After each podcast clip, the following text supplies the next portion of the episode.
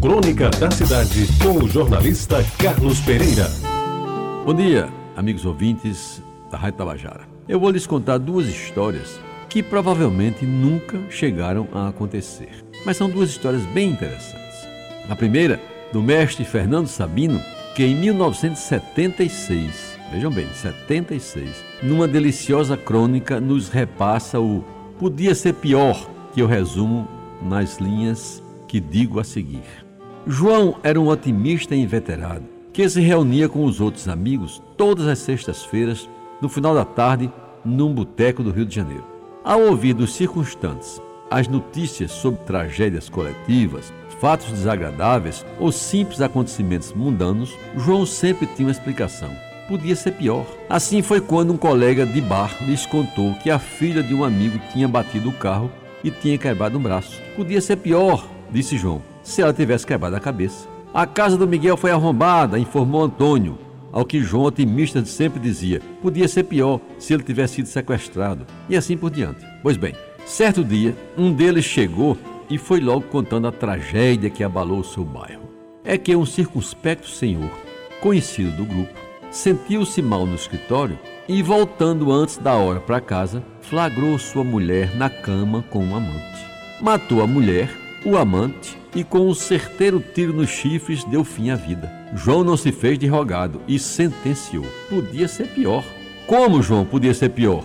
Se o sujeito mata a mulher, mata o amante e se mata, e você ainda tem o topete de dizer que podia ser pior? Assim não é possível. Podia ser pior sim, confirmou João. Pois se a dor de cabeça do fulano tivesse sido anteontem, eu que estaria morto, concluiu todo ancho. A outra história é interessante é a famosa história do Tricê. Essa me foi contada ainda quando estudava no Liceu Paraibano, e aí já se vão quase 60 anos. Dizia-se que é uma mocinha casadoira começaram um namoro meio quente com um rapaz da sociedade. Pois bem, meus amigos, o moço, à medida que o tempo passava, tentava a todo custo avançar o sinal e, demonstrando maior interesse em se casar com a jovem, pedia-lhe que ele desse uma prova do seu amor, deixando-lhe atingir certas partes do corpo dela, até então nem sequer imagináveis. Ao que ela, muito candidamente, respondia: Não se preocupe, meu amor. Quando a gente se casar, vou lhe fazer um tricê que você jamais vai esquecer. Ele, cada vez mais curioso, andou pesquisando sobre o assunto, tentando saber o que era o tal do tricê, e ninguém soube lhe dar informação a respeito. Enfim, resolveu se casar. E na noite da lua de mel, em um hotel da cidade, preparou-se para o evento tão ansiosamente esperado. Enfiou-se numa banheira com uma garrafa de champanhe na borda, pronta para no devido tempo ser acionada. Pelas instruções, ele a esperaria na banheira e ela somente se entregaria a ele após ter tomado um bom banho de chuveiro e ter colocado o melhor perfume francês da época, um Chanel número 5, e vestido um penhoar preto transparente. Ele, na banheira, a aguardava ansioso quando finalmente ela se aproximou.